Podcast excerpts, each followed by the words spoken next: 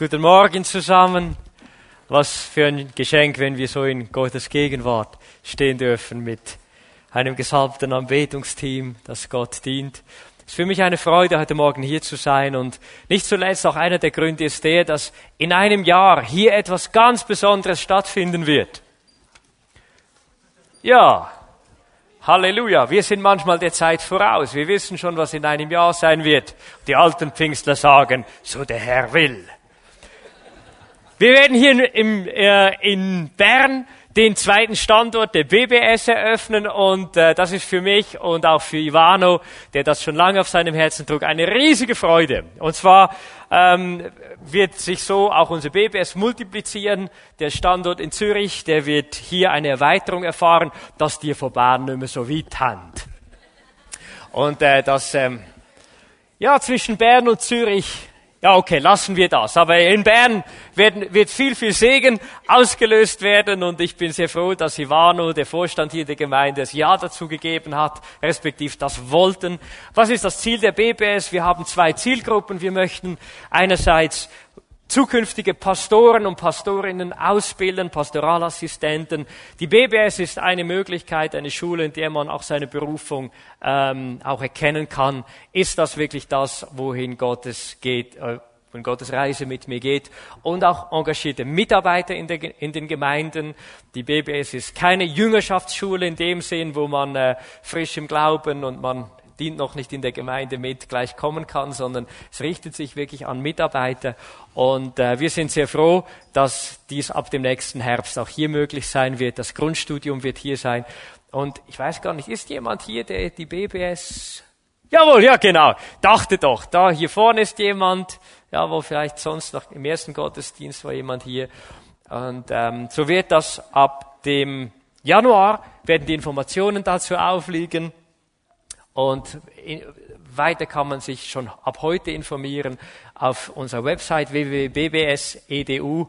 Wow, yes. eure Informatiker sind der Hit, sensationell. Und ähm, draußen wird übrigens noch ein Stand sein, an dem man sich auch informieren kann. Und zwar richtet sich die Schule nicht nur an die ganz Junge, sondern wir haben ähm, Studenten jeden Alters dabei, ähm, bis hin zu Senioren. Und, ähm, aber auch ganz, ganz junge Leute. Und ich muss schon sagen, jung und alt, gib Halt, alt und jung gibt Schwung, oder wie sagt man auch? Es ist etwas ganz, ganz Tolles und Schönes. Und ich möchte euch auch ans Herz legen, vielleicht sind Menschen hier heute Morgen, die sagen, hey, vielleicht ist die Zeit gekommen, ein, zwei Jahre Gott auch so zu widmen mit einem Freitag und ähm, Gott meine Zeit so zur Verfügung zu stellen. Oder vielleicht auch Menschen, die spüren, ich Vielleicht möchte Gott etwas mehr mit mir als nur im Beruf bürzen. Wir brauchen auch gute Bürzer, Amen. Aber wir brauchen auch Menschen, die Gott beruft zum Dienst an seinem Wort. Vielen Dank für die Aufmerksamkeit. Nun, ich möchte an diesem Morgen über das Thema sprechen. Gott heilt heute noch. Gott heilt heute noch. Und etwas vom Eindrücklichsten, das ähm, ich bei uns in unserer Gemeinde miterleben durfte, das war eine junge Frau, die Schizophrenie an Schizophrenie litt. Ähm, meine Frau selbst ist ja Medizinerin und ich weiß etwas auch aus den Gesprächen mit ihr, wie schwierig Schizophrenie überhaupt zu behandeln ist. Geschweige denn, es, geschweige denn, dass es geheilt werden kann. Und diese junge Frau an einem Sonntag war es, als wir für Kranke beteten. Sie kam nach vorne, sie ließ für sich beten und diese Frau wurde komplett geheilt von ihrer Schizophrenie. Sie ist heute verheiratet, sie haben ein Kind und wir wollen Gott einfach die Ehre dafür geben. Und ich,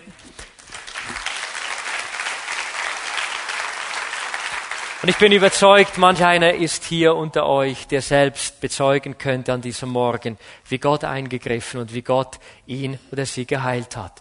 Wenn wir in die Evangelien hineinschauen, dann sehen wir, dass das Thema der göttlichen Heilung immer etwas war, das den Dienst von Jesus begleitet hat. Und es war eines Tages, als mich Gott innerlich im Gebet auf diese Frage aufmerksam machte. Und er sagte mir, Matthias, was denkst du? Was geht in meinem Herzen vor? Entschuldigung, wenn ich Menschen sehe, die krank sind. Und ich weiß, so, viel, so gut habe ich Gott kennengelernt, wenn Gott uns eine Frage stellt, dann nie, weil er die Antwort nicht weiß, sondern immer, weil er will, dass wir nachdenken. Und mir wurde in dem bei seiner Frage bewusst, Gott geht es darum, um mich etwas zu lehren, dass Gott bis heute bewegt ist über Krankheit. Dass die Krankheit nicht Gottes Plan war. Dass Gott bis heute mitleidet, wenn Menschen an Krankheit leiden. Und ich denke, manch einer von uns, wir können uns gar nicht vorstellen, was es für Gott bedeutet, Menschen leiden zu sehen. Statt Gott hat den Menschen, sagt die Bibel, geschaffen mit Kraft und großer Herrlichkeit und Pracht. Die Bibel sagt uns sogar, dass Gott den Menschen nur etwas niedriger schuf als Gott selbst. In der Schöpfungsgeschichte lesen wir von keinem anderen Wesen, das es gibt im ganzen Universum, das geschaffen wurde im Bilde Gottes. Und bis heute ist Gott daran, die Herrlichkeit, die der Mensch durch die Sünde verloren hat, durch seine eigenen Wege, die er gehen wollte, wiederherzustellen.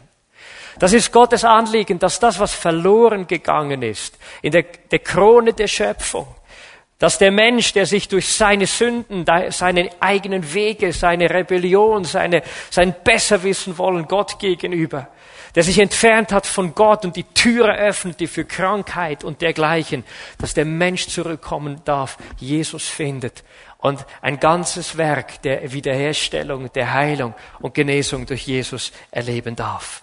Gott heilt heute noch. Das ist das Thema des heutigen Morgens. Und ich möchte mit uns einen Text lesen aus Lukas 5. Ähm, wir wollen die Verse 17 bis 26 lesen. Lukas Kapitel 5, Verse 17 bis 26.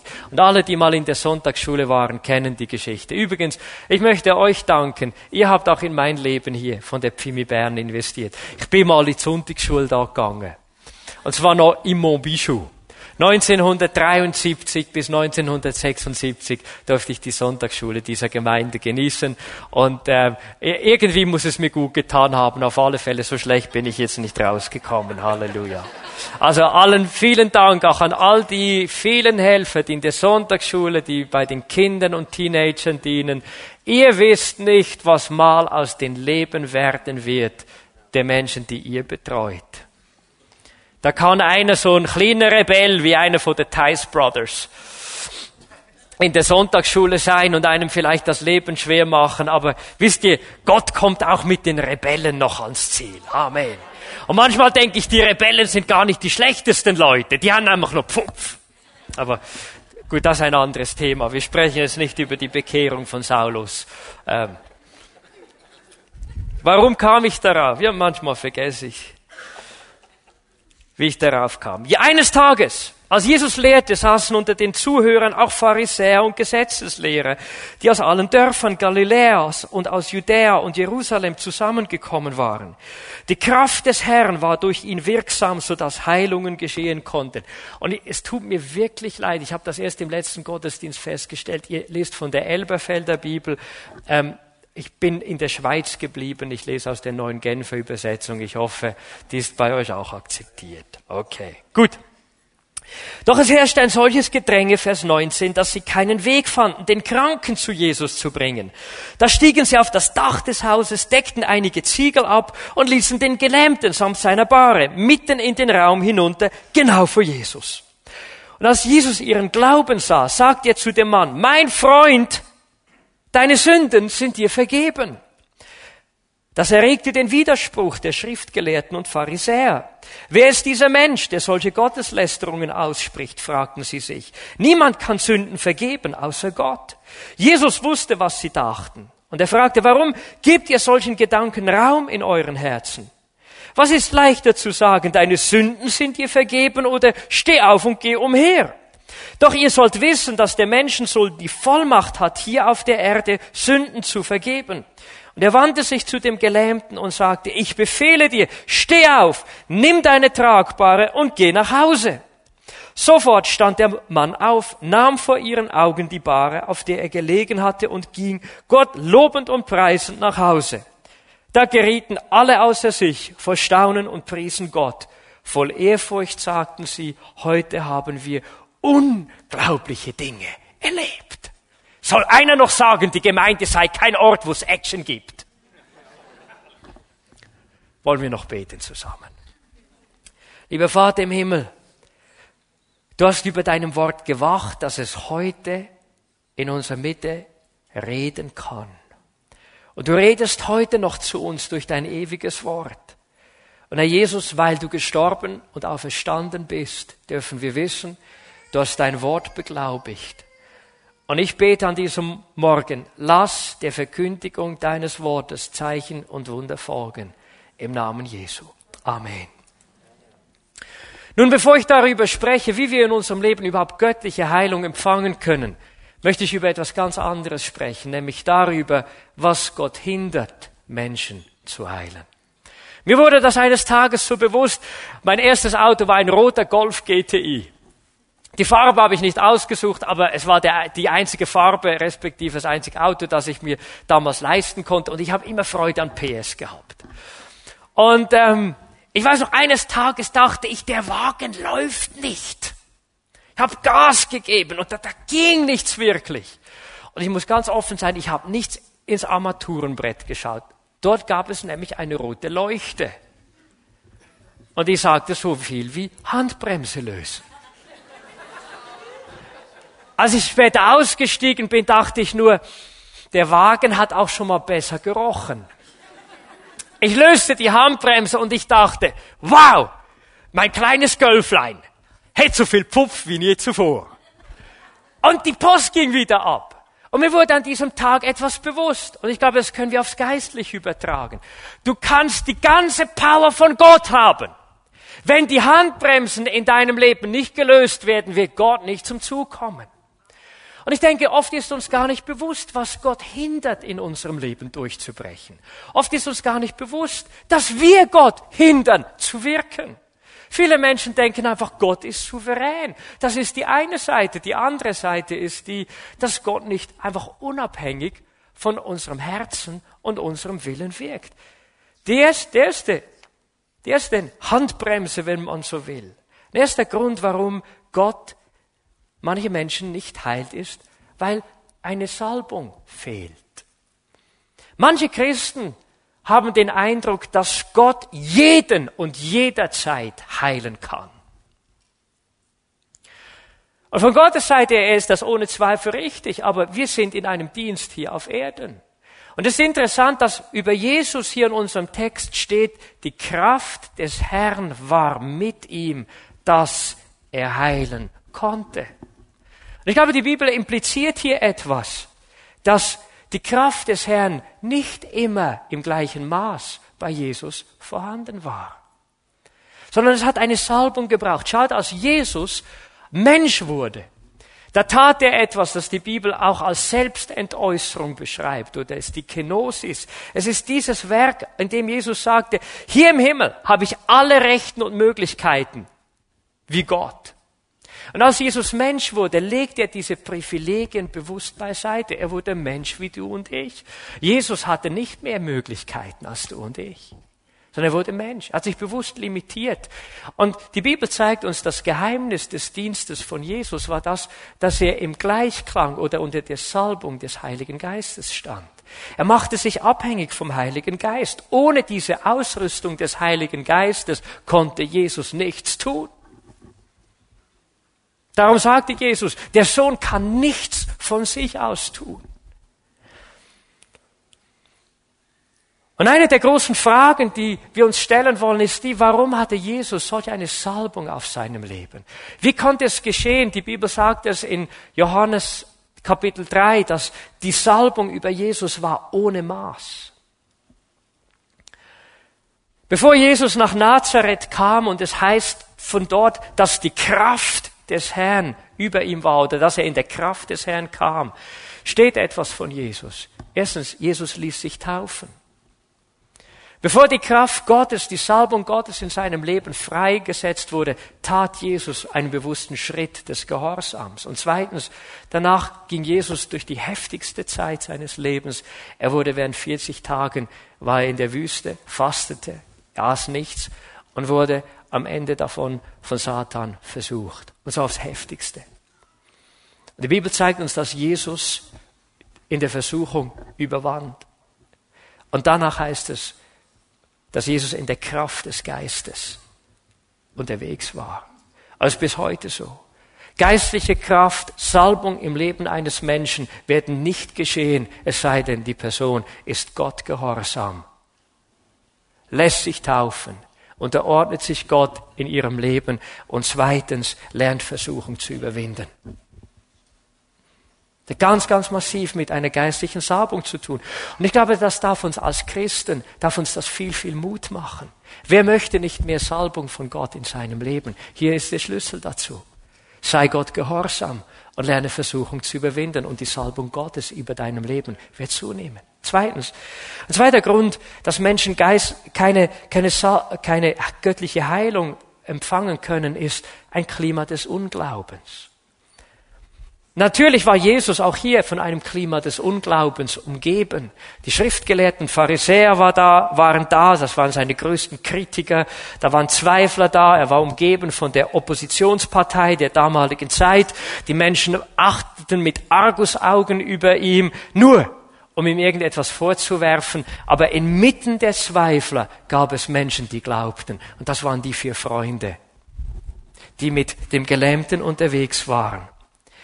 Aber schaut, die Bibel zeigt uns, wenn Jesus an einen Ort kam und er stellte primär ein Klima des Unglaubens fest, wurde Jesus limitiert in dem, was er tun konnte. Denk an Nazareth, das heißt in Markus 6, 5 bis 6, dass Jesus dort nicht eine einzige Tat tun konnte, außer dass er wenigen Kranken die Hände auflegte und sie heilte. Und es das heißt von Jesus, er wunderte sich über ihren Unglauben. Mir fällt auf, wenn oft wenn ich im Ausland bin und dort Menschen diene, dass Menschen viel, viel einfacher göttliche Heilung empfangen. Ich habe mich einmal die Frage gestellt, warum ist das so? Ein Grund ohne Zweifel ist der, die Leute in vielen südlichen Ländern, östlichen Ländern haben gar nicht die Möglichkeit für die medizinische Versorgung, wie wir sie haben. Wir sind ja so gesegnet. Sie setzen deshalb ihre Hoffnung ganz auf Jesus. Nun, ich glaube auch an die medizinische Versorgung unseres Landes. Ich bin enorm froh, dass wir sie haben, auch wenn wir zwei, drei Probleme noch zu lösen haben. Aber wir müssen sagen, in unseren Breitengraden gibt es gar nicht so viele Menschen, die sagen, Jesus ist die einzige Hoffnung, die ich habe. Wir sind manchmal so intellektuell verprägt in unseren, in unseren, in unseren Ländern. Wir sind manchmal so gehindert davon, zu einem kindlichen Glauben zu kommen. Was so bewegt, eines Tages meine, also meine Tochter war bei, beim Schwiegervater zu Hause und er war krank, lag im Bett. Und wir haben ihr das nicht beigebracht. Aber sie sagte, sie war noch, sie war erst fünf, sagte, meinst du, darf, kann ich für dich beten? Und dieses kleine Kind kniete sich nieder am Bett von meinem Schwiegervater und sagte, Jesus, bitte heil ihn jetzt. Bitte heil ihn jetzt. Und Gott hat die Gebete gehört. Geschwister, und wir machen es oft Gott so schwer, weil wir oft so intellektuell alle Dinge erfahren wollen und verstehen wollen. Dabei ist Sach, Glaube ist in erster Linie eine Sache des Herzens. Und ich möchte dir sagen, triff eine Entscheidung. Die Zweifel deines Lebens, die Vorbehalte Gott gegenüber, all die Dinge, wo du spürst, die kommen aus Unglauben in meinem Leben, wirf sie über Bord in deinem Leben. Und mach es Gott einfach hineinzuwirken. Ein drittes, das Gott hindert, ist, dass Menschen oft ein falsches Gottesbild haben. Und ich meine damit zwei spezifische Dinge. Die Fragen, die viele Menschen bewegen, sind die, erstens, kann Jesus heilen? Nun, da haben die Pfingstler nicht so Mühe. Aber ich möchte hier nochmal kurz auf diese Frage eingehen. Jesus sagte, ihr sollt wissen, der Menschensohn hat Vollmacht, auf Erden Sünden zu vergeben. Und dann sprach er zu dem Gelähmten, ich sage dir, steh auf, nimm dein Bett und geh heim. Schaut einmal, Jesus sagt Folgendes, ich habe Vollmacht, nicht nur die Sünden zu vergeben, sondern auch Menschen zu heilen. Es ist für Gott kein Problem. Und das Problem, das wir oft haben in unseren Breitengraden, ist, dass wir Jesus so vermenschlichen wollen. Aber denken wir daran, es ist der Herr, der diese Schöpfung in Existenz sprach, der sagte, es werde Licht und es wurde Licht. Es ist der Gott, der die Galaxien kennt, der die Sterne kennt, der die Milliarden von Sternen kennt, jeden mit Namen. Du bist froh, wenn du vielleicht zwei, dreihundert kennst. Gott kennt sie mit Namen, einen jeden. Gott kennt die Galaxien, er kennt jedes Detail, Dinge, die wir noch nicht mal in der Wissenschaft, von denen wir noch nicht mal kennen. Die Wissenschaft weiß nur, es muss noch viel mehr da draußen geben im Universum. Warum? Das Problem ist, wir sehen mit unseren Teleskopen nur das, was wir durch das, das emittierende Licht überhaupt bei uns wahrnehmen können. Und weil das Licht so, so langsam ist, haben wir viele Galaxien noch gar nicht gesehen. Das ist der Gott, von dem wir sprechen. Das ist der Gott, der jetzt sagt, mir sind alle Dinge möglich. Gott kann heilen. Es ist für ihn Peanuts.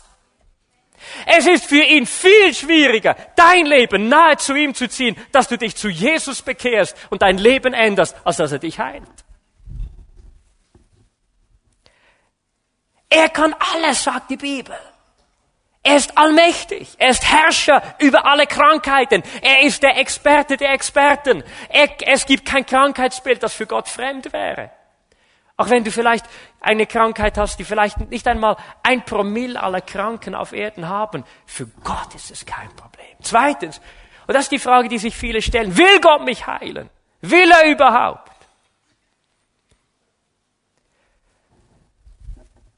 Und die Frage wird dann plötzlich persönlich. Weil das Erste, das kann man glauben, ohne für sich zu glauben. Hast du mal festgestellt, dass es viel einfacher ist, für andere zu glauben, als für sich selbst? Hä? Oh, der Herr wird's schon machen. Aber wenn du in der gleichen Situation wärst, sagst du dir es nicht so schnell, oder? Will Gott mich heilen? Ich glaube, um diese Frage wirklich zu beantworten, müssen wir nochmal zurückschalten. Wer hat die Krankheit erfunden? War das Gott? Nein. Die Krankheit kam erst dadurch in diese Welt, weil der Mensch durch seinen Ungehorsam Satan die Tür öffnete, Fürst dieser Welt zu sein. Die Bibel sagt uns, dass Jesus kam, um die Werke des Teufels zu zerstören. Was meine ich damit? Ich sage nicht, wer krank ist, sei irgendwie vom Teufel besessen. Keine, auf keinen Fall. Auch, auch Gläubige können krank werden. Paulus sagt, Trophimus ließ sich krank zurück. Gibt auch sowas wie eine Krankheit einmal durchstehen. Aber Krankheit ist nicht die Erfindung Gottes, sondern es ist für, in den Augen Gottes ist die Krankheit wie ein Feind. Und jetzt bist du sein Kind. Jetzt bist du eines seiner Geschöpfe. Will Gott dich heilen? Will er die Werke Satans zerstören? Dazu kam Jesus. Jesus kam, um die Kranken heil zu machen. Im Dienst von Jesus lesen wir immer und immer wieder und er heilte sie alle. Ob das jetzt 99,9 Prozent waren oder nur 95, weißt du, ist mir egal. Weißt du weshalb? Ich sagte, ich habe lieber, also, sag's jetzt mal so. Ich bete lieber für zehn Kranke und einer wird geheilt, als dass ich sage, ich bete für niemanden. Der eine ist es längstens wert. Jesus will heilen. Er will es. Es ist das Naturell von ihm. Wenn er, wenn er Menschen sieht, und nicht nur das, sondern denken wir auch daran, Jesus gab der Gemeinde den Auftrag. Er sagt, die Zeichen, die denen folgen, die da glauben, sind unter anderem, sie werden die Kranken die Hände auflegen und es wird besser werden mit ihnen. Jesus geht davon aus, dass die Krankenheilung Teil des Erlebnisses ist der Gemeinde und der heutigen Zeit. Halleluja! Ein viertes Hindernis, durch das Gott nicht, das Gott limitiert in seinem Wirken ist Sünde. Es ist interessant hier in dieser Geschichte, dass bevor Jesus diesen lahmen Mann heilte, dass er etwas sagte. Als er ihren Glauben sah, heißt es, sagte er nicht, du bist geheilt, sondern er sagte, dir sind deine Sünden vergeben. Jesus löste zuerst das Problem der Sünde, bevor er diesen Mann heilte. Nun, was hatte dieser Mann vielleicht Dummes getan? Kann ein Lama überhaupt sündigen? Die Bibel sagt uns, dass wir alle Sünder sind und getrennt von der Herrlichkeit, die wir in Gott haben sollten. Was ist Sünde im eigentlichen Sinn? Ist das Hurerei? Ist das Betrug? Ist das Stehlen? Ist das Lügen? Das sind alles Sünden, aber das ist nicht die Sünde. Sünde im biblischen Sinn bedeutet, wir haben die Herrschaft über unser eigenes Leben und nicht Gott. Das ist das Grundproblem. Wir wollen unser Leben selbst beherrschen. Wir wollen unser Leben selbst im Griff haben und es nicht dem anvertrauen und nicht den regieren lassen, der wirklich Gott ist. Das ist die Sünde der Menschheit. Und du kannst jede Sünde, die Menschen begehen, auf diesen Punkt zurückführen. Und der Gelähmte war ein Sünder, wie wir alle auch. Und Jesus sagt, dir sind deine Sünden vergeben. Und nachher war wie die Grundlage da, dass die Heilung von Jesus diesem Mann zufließen konnte. Es ist interessant, dass auch die Bibel zur Gemeinde sagt, bekennt einander eure Sünden, Jakobus 5,16, damit ihr geheilt werdet oder gesund werdet. Nun, was möchte ich sagen? Wenn ein Christ krank ist, ist das in jedem Fall Sünde?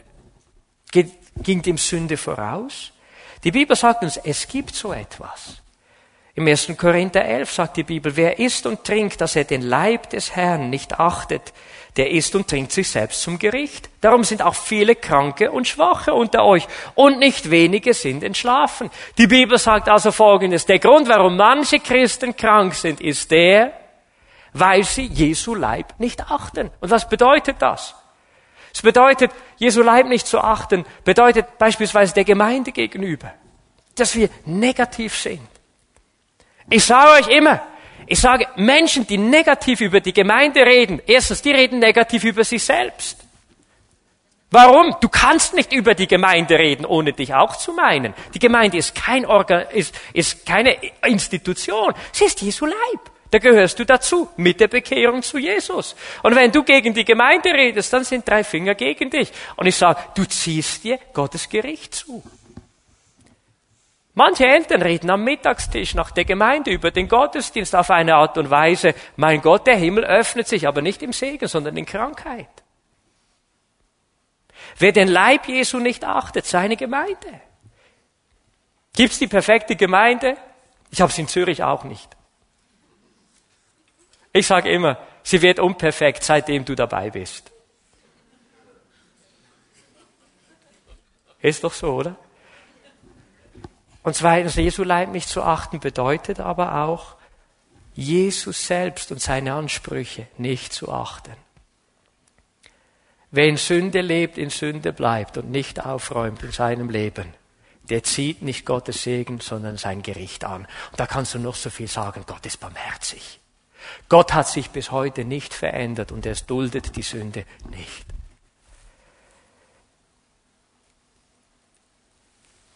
Wer aufräumt mit seiner Sünde im Leben, öffnet die Kanäle Gottes, dass er Heilung empfangen kann. Nun, das interessiert mich noch viel mehr. Was sind die Schlüssel zur göttlichen Heilung?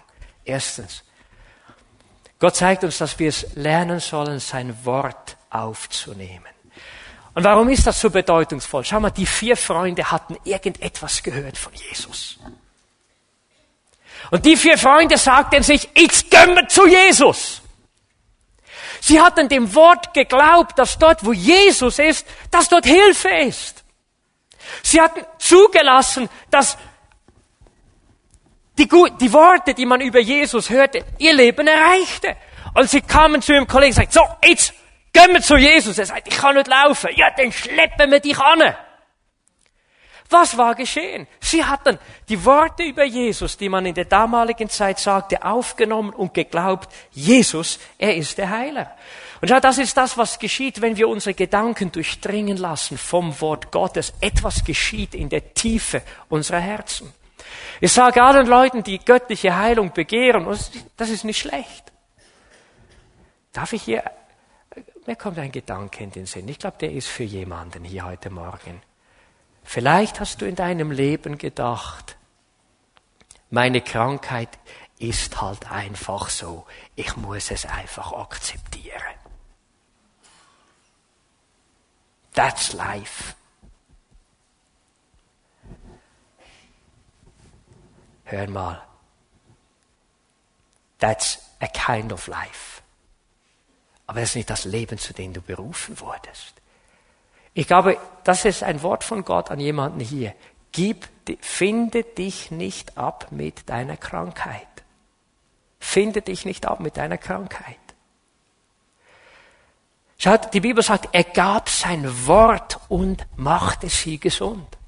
Und eines von den Dingen, die ich Menschen, dass ich Menschen mitgebe, die gesund werden wollen, ist, nimm Gottes Wort auf und die Verheißungen, die Gott spricht in seinem Wort über göttliche Heilung. 2. Mose 15, 26. Wie oft habe ich das selbst zitiert für mich? Wirst du der Stimme des Herrn deines Gottes gehorchen und tun, was recht ist vor ihm und merken auf seine Gebote und halten alle seine Gesetze. So will ich dir keine der Krankheiten auferlegen, die ich den Ägyptern auferlegt habe, denn ich bin der Herr, dein Arzt.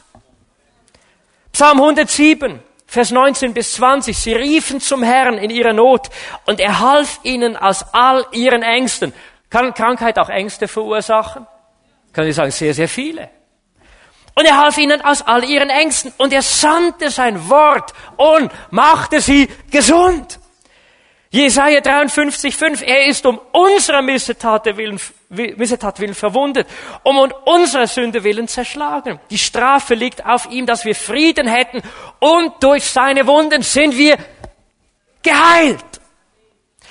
Matthäus 4,23. Jesus zog umher in ganz Galiläa, lehrte in ihren Synagogen, predigte das Evangelium von dem Reich und er heilte alle Krankheiten und alle Gebrechen im Volk. Apostelgeschichte 10,38. Gott hat Jesus von Nazareth gesalbt mit heiligem Geist und Kraft. Er ist umhergezogen, hat Gutes getan, hat alle gesund gemacht, die in der Gewalt des Teufels waren, denn Gott war mit ihm. Jakobus 5, 15. Und das Gebet des Glaubens wird dem Kranken helfen. Und der Herr wird ihn aufrichten. Und wenn er Sünden getan hat, wird ihm vergeben werden. Was geschieht, wenn du Gottes Wort in deinem Leben verkündest? Die Bibel sagt, Glaube kommt wodurch? Durch das Hören. Und Hören kommt durch das Verkündigen oder das Predigen. Das redet nicht nur vom Prediger, das redet auch von dir. Das ist ein Grund, warum ich Gottes Wort laut auch in meinem Leben verkündige. Etwas geschieht, wenn wir Gottes Wort aussprechen, unsere Ohren es hören und es in die Tiefe unserer Herzen trifft. Gottes Wort zu bekennen, es aufzunehmen. Liebe Freunde, das ist nicht irgendwie McDonald's oder Burger King. Tak, tak, tak, tak. Sondern es spricht von einem Prozess, wo Gottes Wort in uns wohnen kann. Und was sagt die Bibel? Wenn Gottes Wort in uns wohnen kann, wird es Frucht bringen. 30, 60 und 100-fältig.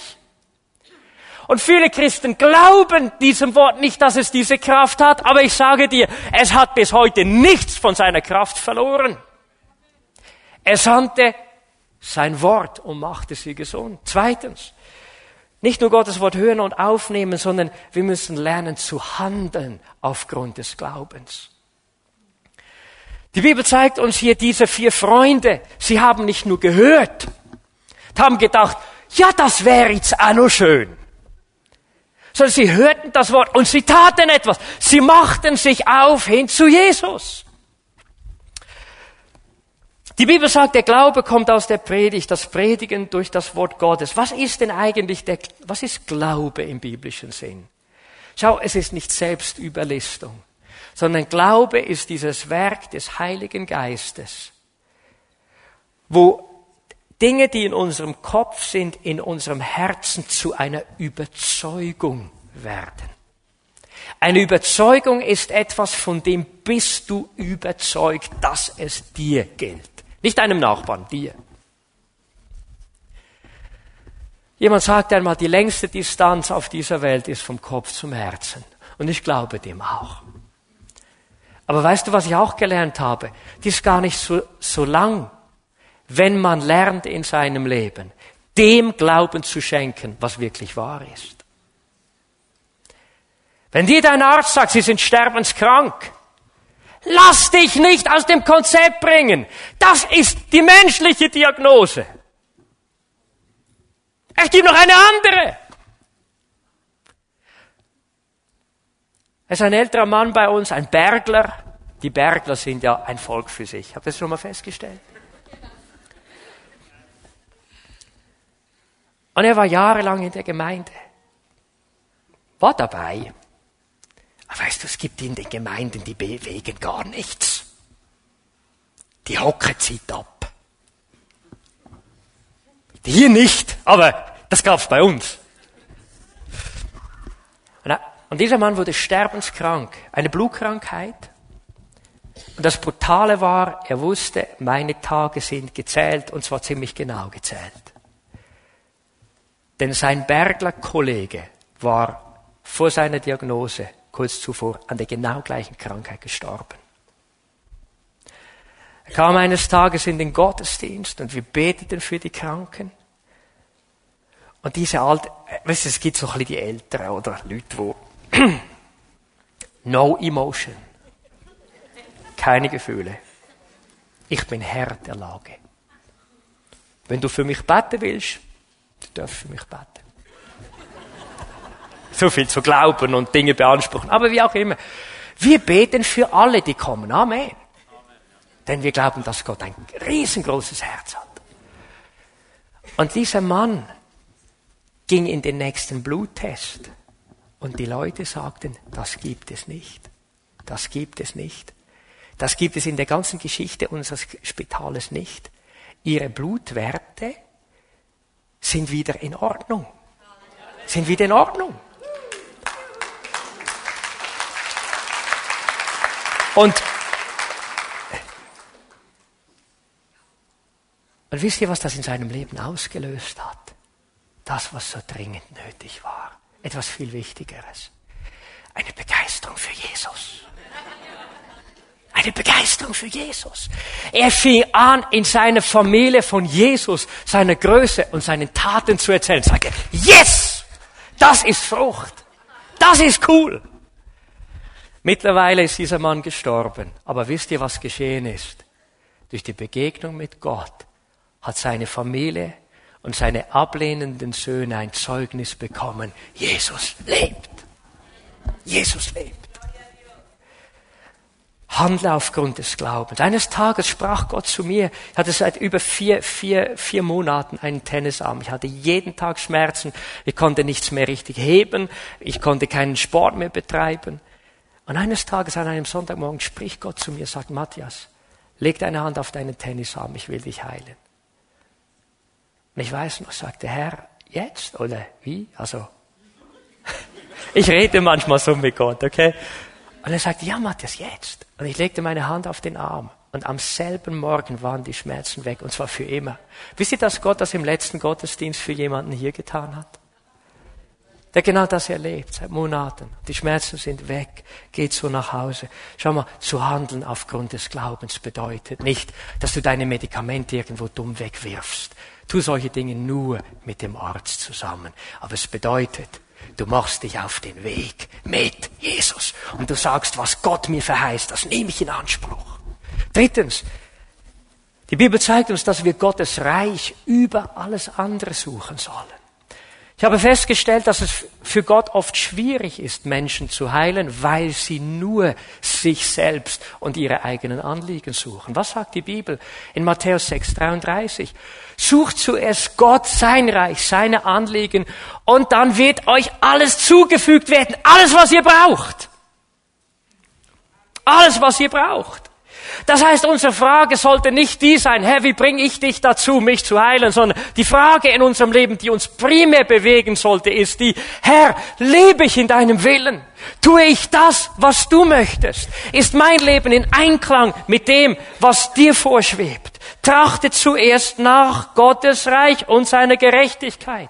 Und zwar in Bezug auf unser ganzes Leben, auf dein Zeitmanagement. Weißt du, letztens kam eine Ärztin zu mir ein Ärzte, aus einem Ärzte-Ehepaar. Beides absolute Karrieretypen. Sie sagte, Matthias, du weißt ja, mein Herz hat immer für Gott gebrannt. Und ihr Leben ging in eine tiefe Zeit des Burnouts, einer Erschöpfungsdepression. Sie wusste als Ärztin, was das heißt. Über ein Jahr. völlig flach gelegen. Sagte Matthias, Gott musste das in meinem Leben zulassen. Denn ich habe erst in dieser Zeit etwas gesehen. Gott war nie außerhalb meines Lebens. Aber eines Tages sprach Gott zu mir und sagte, weißt du, was dein Problem ist? Ich komme nicht auf dem ersten Platz. Ich stehe nicht auf dem Podest in der Mitte zu oberst, sondern auf dem dritten. Das ist das Problem. Und ich sagte zu ihr, gell, Gott weiß schon, was es braucht, dass man es lehrt. Manche Menschen, wie, wie sagt der Psalmist im Psalm 119, sagt er, ehe ich gedemütigt wurde, irrte ich. Irrte ich. Und dann bin ich verwacht. Ist Gott wirklich auf Nummer eins in deinem Leben, an erster Stelle? Vor deiner Karriere, vor deinem Beruf, vor deiner Familie? Das heißt nicht, dass du nicht mit Liebe und Weisheit umgehst, aber ist Gott Nummer eins? Das ist die Frage. Jesus sagt es sehr deutlich, Matthäus 6, 33. Wenn ich an der ersten Stelle bin deines Lebens, dann öffnest du den Himmel, dass alles, was du brauchst, dir gegeben wird. Viertens, vierter Schlüssel für göttliche Heilung ist, dass wir lernen, Jesu Dienst anzunehmen. Was heißt das? Schaut, wir, hatten oft, wir haben oft, hätten so gerne, Gott würde alles direkt zu uns machen, direkt zu uns reden, direkt uns heilen. Aber Jesus zeigt uns noch etwas anderes. Er zeigt uns, dass die Nachfolge an Jesus uns auch in eine Gemeinde hineinbringt, wo wir es lernen sollen, den Dienst von anderen an uns geschehen zu lassen. Und damit haben wir Schweizer ein Problem.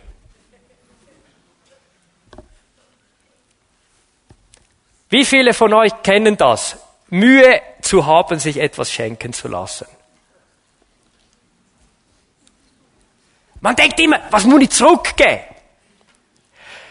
Aber in der Gemeinde sollen wir es lernen, uns dienen zu lassen durch die Menschen, die da sind. Das heißt, wenn jemand krank ist unter euch oder wörtlich schwach, rufe er die Ältesten zu sich, dass sie über ihn beten und ihn salben mit Öl im Namen des Herrn. Was bedeutet das? Manche Dinge, manche Heilung geschieht nicht, es sei denn, dass andere für dich beten. Dass du es zulässt, dass jemand deinem Leben näher kommt. Weißt du weshalb? Weil Gott nicht nur an deiner Gesundheit, sondern an deiner Jüngerschaft interessiert ist. An deiner Nachfolge mit ihm.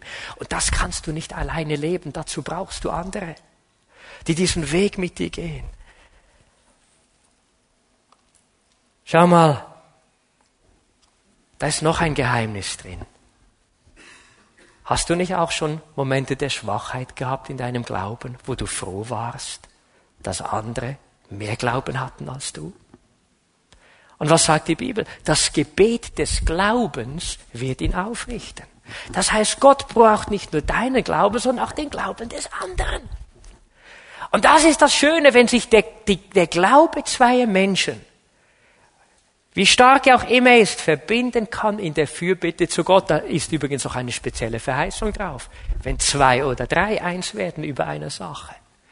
ist ein größerer Segen darauf und letztlich Geduld. Das ist der letzte Schlüssel für göttliche Heilung, den ich besprechen möchte. Zwischen dem Moment, dem du weißt, Gott will oder wird mich heilen, und dem Moment, wo es geschieht, kann oft eine Zeit sein. Und für diese Zeit brauchen wir Geduld dass wir nicht loslassen, dass wir nicht aufgeben, dass wir nicht irgendwo schwach werden im Glauben. Hey, kommt dir das irgendwo bekannt vor?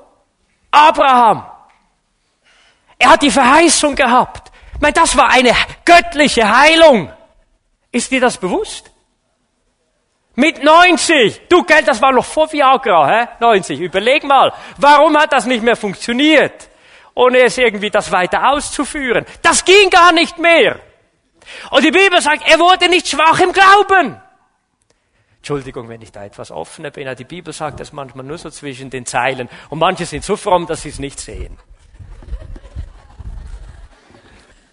Das ging gar nicht mehr. Gott hat ein Wunder und er war wieder zeugungsfähig. Es hätte zwar besser sein gelassen, aber das ist nochmal eine andere Geschichte. Hör mal, er, die Bibel sagt, er wurde nicht schwach im Glauben. Er sagte, Gott, auch wenn nichts geschieht, ich lass dich nicht los. Auch wenn nichts geschieht, ich lasse dein Wort nicht gehen. Auch wenn nichts geschieht, ich werde dir trotzdem noch glauben und vertrauen. Lass mich hier zum Abschluss kommen mit zwei Dingen. Erstens, ein Gedanke an Menschen, die keine Heilung erleben. Gibt es so etwas auch in einer Pfingstgemeinde? Ja, gibt es auch. Wir dürfen nicht sagen, was nicht sein sollte, kann nicht sein. Es gibt es. Denke daran. Als Jesus ihren Glauben sah, heißt es, sagte er nicht zuerst, du bist geheilt, sondern deine Sünden sind dir vergeben. Weißt du, was das Wichtigste ist eines Lebens? Dass du versöhnt bist mit Gott durch Jesus. Das Wichtigste deines Lebens ist nicht, ob du krank bist oder nicht, sondern ob du mit Gott versöhnt bist. Das Wichtigste deines Lebens, das sagt dir hier Jesus so deutlich, ist, dass du in Gemeinschaft mit Gott lebst. Und du weißt, Jesus ist mein Erlöser geworden. Jesus ist mein Retter geworden. Mir sind meine Sünden vergeben. Schau, Jesus sagte, was nützt es dem Menschen, wenn er die ganze Welt gewönne? Oder anders gesagt, was nützt es dem Menschen, wenn er immer und immer wieder geheilt würde und trotzdem Schaden an seine Seele nehmen würde? Denn was kann der Mensch geben, womit er seine Seele auslöse? Oder anders gesagt, was bringt es dir, wenn Jesus dich heilt und du gehst trotzdem verloren in die ewige Verlorenheit? Keith Green sagte einmal, dieser alte Recke in der Gospelszene, Everybody wants to go to heaven, but no one wants to die. Ich habe er sagt etwas Gutes. Jeder will in den Himmel gehen, aber niemand will sterben. Ihr denke daran, der Tod ist für den Gläubigen kein, kein Desaster. Sondern der Tod ist für den Gläubigen der Übertritt in eine bessere Welt. Und das ist auch eine Botschaft, die wir hören müssen. Hängen wir nicht so sehr an diesem irdischen Leben und verpassen zu glauben, was dort oben auf uns wartet. Habe jetzt nicht mehr Zeit, euch noch über den Himmel zu berichten. Habe eine ganze Predigt nur über den Himmel gemacht, weil ich merkte, viele Leute haben gar keine Sehnsucht nach oben. Ich kann dir sagen, wenn du einmal eine Vision des Himmels gehabt hast, dann hält dich nichts mehr auf dieser Erde, außer der Auftrag von Gott. Nichts. I know a place up yonder. Halleluja. Darum sagte Paulus, ich habe Lust abzuscheiden. Der gute Kerl war nicht lebensmüde, aber er sagte, ich habe etwas Besseres gesehen. Etwas, das so herrlich, so einzigartig, so einmalig ist. Und alle ihr jungen Leute, es wird euch nicht langweilig im Himmel. Ihr müsst auch nicht den ganzen Tag beten und singen, auch schon gar nicht, wenn ihr den Stimmbruch habt. Dort oben wird Action sein, und zwar mehr als hier bei Bungee Jumping und Europa Park und wie sie alle heißen. Westside. Liebe Freunde, dort oben gibt es eine Dimension, die ist so gewaltig und so herrlich. Wenn wir nur den Eindruck haben von dem, was dort oben auf uns wartet, da hält euch nichts mehr hier unten. Und das ist auch die Botschaft, die wir hören müssen. Eine Botschaft, die man der Kranke hören muss. Und noch ein letzter Gedanke, dann werden wir beten. Denke daran, Leid ist in der Lage, auch in unserem Leben etwas zur Besserung zu tun. Ich bin in meinem Leben nicht in erster Linie durch die Hallelujahs und Glory in meinem Glauben gewachsen, sondern durch die Dinge, die mich auf meine Knie vor Gott gebracht haben, wo ich sagte, Herr, ich kann nicht mehr. Ich kann nicht mehr. Geschwister, ich denke an dieses Leben von Nick Vujicic. Ich glaube, ihr kennt vielleicht seine Geschichte. Dieser Mann, schon als Junge deformiert auf die Welt kam. Er hat keine Beine und keine Arme. Heute, wenn er Menschen dient, ist der größte Motivator, den es gibt. Da wird sein Rumpf ohne Beine, ohne Arme, wird genommen, wird aufs Rednerpult gestellt. Und ich kann dir sagen, da fangen die Menschen an zu weinen. Weil dieser Mann hadert nicht mit seinem Schicksal, sondern er sagt, ich habe eine Botschaft der Hoffnung. Und ich weiß eines, wenn Gott kein Wunder tut, dann sei ein Wunder. Was ist das größere Zeugnis, dass Gott dich geheilt hat? Oder dass du gelernt hast, in der Tiefe deines Lebens an Gott festzuhalten und mitzuerleben. Gott ist ein Gott, der trägt. Was ist die Botschaft für diese Hoffnung? Äh, die, die, die Botschaft der Hoffnung für diese Zeit. Es gibt einen Gott, den du inmitten deines Leides erleben kannst. Es gibt einen Gott, der dich inmitten deines Leides nicht im Stich lassen wird, sondern ein Gott, der dich nicht nur durchträgt, sondern der dich siegreich gestärkt und verändert aus deiner Zeit des Leidens hervorkommen lässt. Geschwister, Gott heilt heute noch und wir wollen jetzt noch beten zusammen. Lieber Vater im Himmel, ich möchte dir herzlich Danke sagen, dass deine Gegenwart hier ist, dass deine Liebe und deine Barmherzigkeit hier ist. Und Herr Jesus, heute Morgen gehst du durch die Reihen und du weißt, wo jeder Einzelne steht. Aber Herr, ich weiß auch eines. Dein erster Wunsch heute Morgen, das ist der, dass Menschen in eine lebendige, persönliche, tiefe Beziehung zu dir finden. Und wenn wir unsere Augen geschlossen haben und beten, Herr Jesus, bete ich jetzt für die Menschen, die nicht wissen, ob sie errettet sind. Ich bete für die Menschen, die in ihrem Leben wissen, da gab es eine Zeit, da war ich mal näher bei Gott. Aber durch Umstände, durch Versuchungen, vielleicht durch andere Leute, weißt du, du bist wie von Gott, hast dich von Gott entfernt. Nicht, dass du den Glauben verloren hättest, aber du hast dich von ihm entfernt. Und Jesus möchte dir heute Morgen sagen, hör mal, das Wichtigste ist, dass du weißt, dass dir die Sünden vergeben sind. Und das geschieht nicht automatisch, sondern es geschieht dann, wenn du dich mir zuwendest. Ich möchte fragen, wie viele Menschen sind hier an diesem Morgen, die sagen, hey, ich möchte, ich möchte wirklich zu Gott kommen. Ich möchte Jesus kennenlernen. Oder du weißt, du bist wie entfernt oder entfremdet von Gott. Da ist etwas zwischen dir und Gott, wie ein Hindernis. Und du sagst, ich möchte wirklich zurückkommen zu Gott. Darf ich dich bitten, damit ich für dich beten kann, heb doch deine Hand. Wenn das dein Wunsch ist, du möchtest dich Jesus zuwenden. Du weißt, da brennt nicht mehr dieses Feuer oder vielleicht hat es noch gar nicht angefangen zu brennen für Jesus. Du musst zu Jesus kommen an diesem Morgen. Jesus ruft dich. Er sagt, ich will in deinem Leben etwas Neues tun. Hey, du siehst die vielen Hände, vielen Hände hier vorne. Hör mal, vielleicht fühlst du dich schuldig. Vielleicht sind Dinge geschehen und du sagst, du bist aber schuld. Hör mal, sag das nicht, sondern vertraue heute der Liebe und der Güte von Jesus die dir sagen, komm zurück. Ich spreche zu jungen Leuten, ich spreche zu alten Leuten. Das Dümmste, das wir tun können in unserem Leben, ist, dass wir uns nicht Jesus zuwenden, wenn er uns ruft. Oder dass wir unsere Herzen hart machen, sondern mach dein Herz weich für ihn. Wenn das dein Wunsch ist, dann werde ich jetzt für dich beten. Ich möchte all diejenigen, die ihre Hände erhoben haben, ich möchte euch einladen, bitte steht doch rasch auf von euren Plätzen und kommt hier nach vorne. Bitte steht doch auf, kommt rasch. Ihr jungen Leute, älteren Leute, von hinten, komm rasch. Dieser Ruf heute Morgen ist zu Jesus. Er ist in seine Gegenwart. Wenn du hier bist an diesem Morgen und du sagst, ich weiß nicht, ob mir meine Sünden wirklich vergeben sind, ich lade dich ein, komme auch. Du wirst nicht Frieden für dein Gewissen finden, bis Jesus dir zusagen konnte, dir ist vergeben. Bitte kommt doch ganz nahe, kommt doch ganz nahe. Oh Jesus, es kommen immer noch Menschen, kommen immer noch Menschen.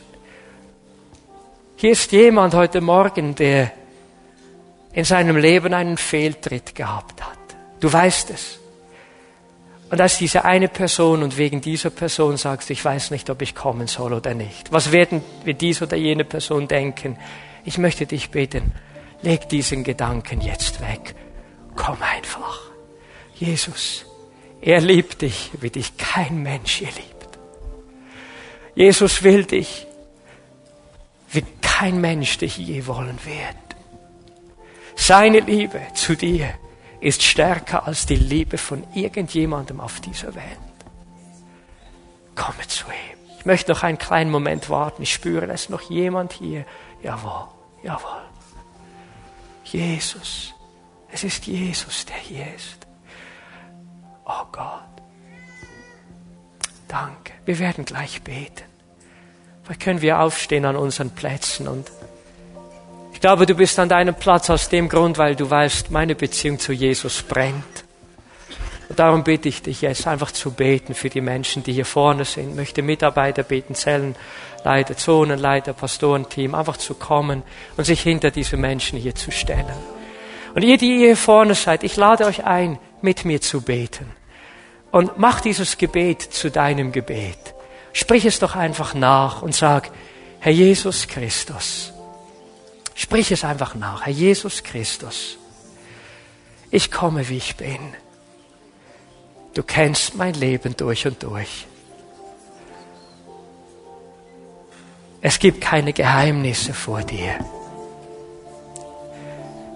Und Jesus, ich brauche dich. Ich bitte dich, vergib mir meine Sünden. Reinige mein Herz durch und durch. Reinige meine Gedanken. Reinige meine Motive. Ich will rein sein, wie du rein bist. Heilig, wie du heilig bist. Herr Jesus, ich lade dich ein. Komm und fülle mein Herz ziehe ein mit deiner Liebe und deiner Herrlichkeit.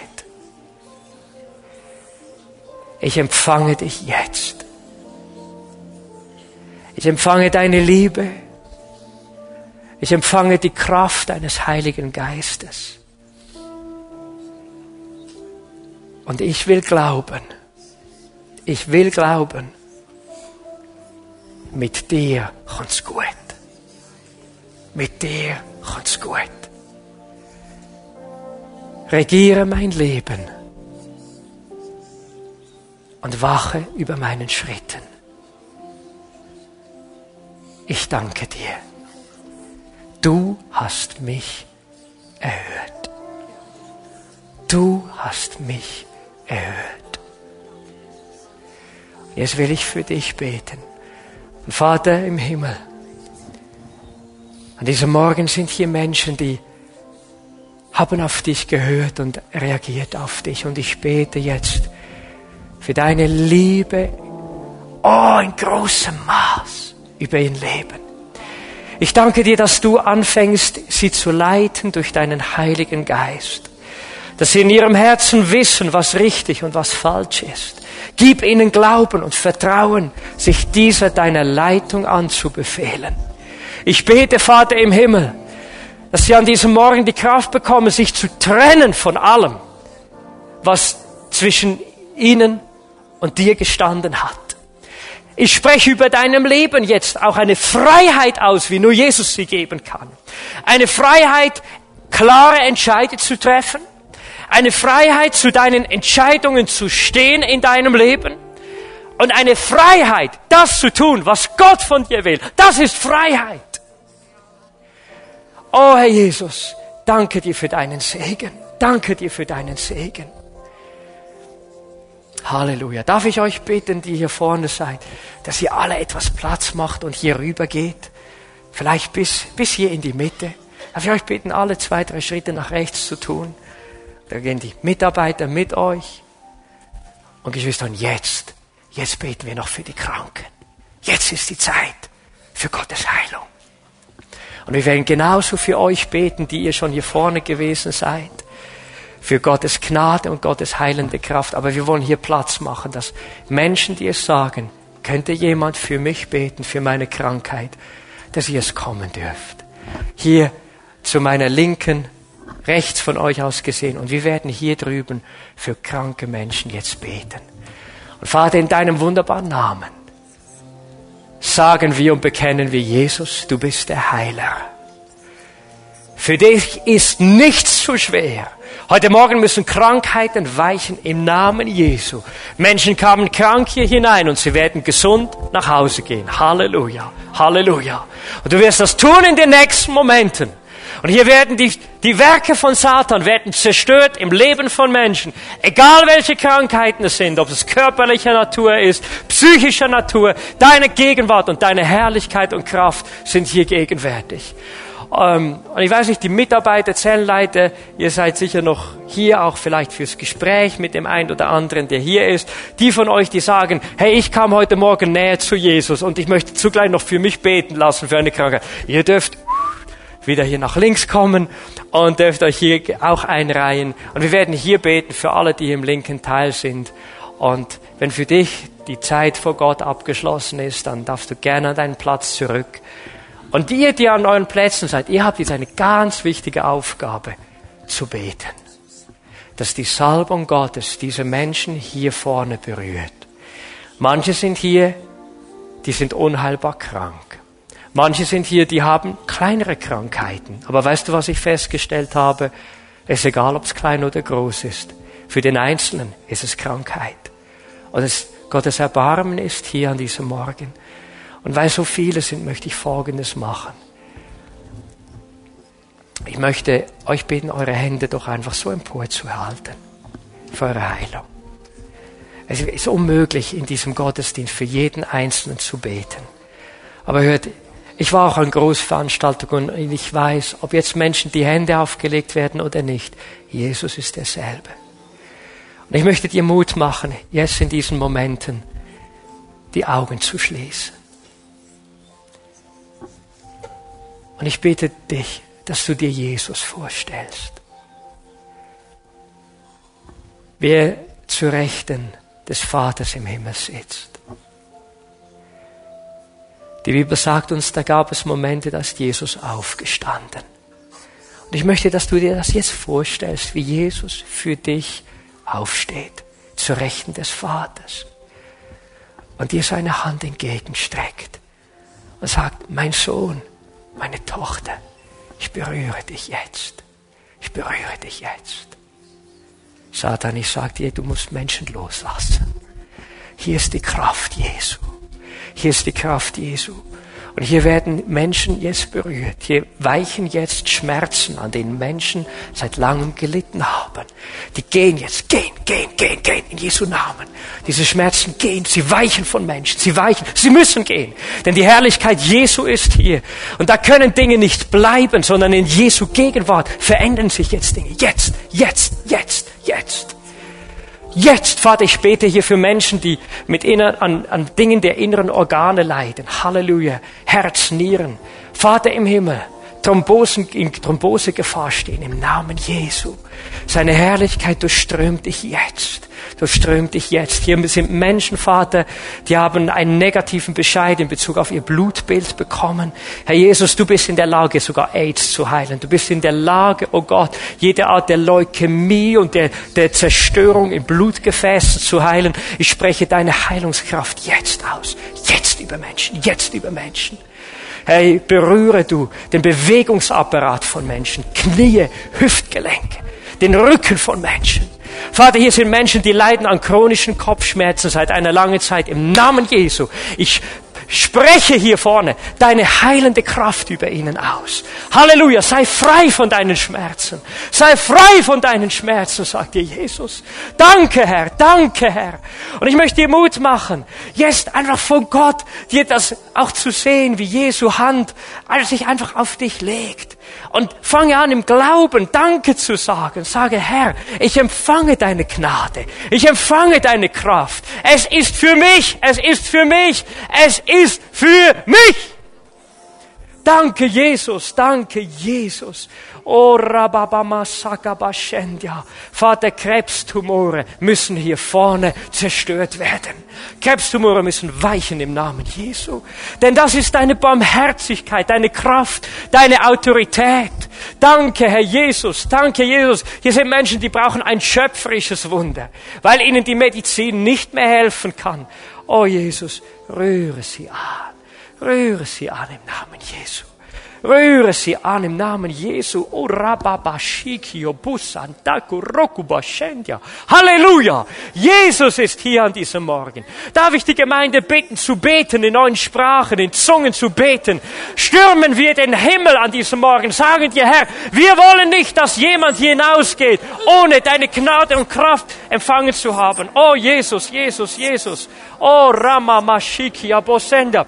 Die Kraft des Herrn ist hier zur Heilung. Sie ist hier zur Heilung. Sie ist hier zur Heilung und du darfst sie empfangen, wo du bist. Empfangen, wo du bist. Oh, wie einen Strom der Kraft, einen Strom der Gnade des Herrn. Halleluja, Halleluja, Halleluja. Herr Jesus, ich sehe dich triumphierend an diesem Morgen. Ich sehe dich in deiner Herrlichkeit wirken an diesem Morgen. Ich sehe dich in deiner Autorität Menschen hier freisetzen. Halleluja, Halleluja, Halleluja, Halleluja, Halleluja. Wollen wir Jesus die Ehre geben? Darf ich euch bitten, dem Herrn zu applaudieren, denn Gott ist hier vorne am Wirken. Oh, Ramamama Halleluja.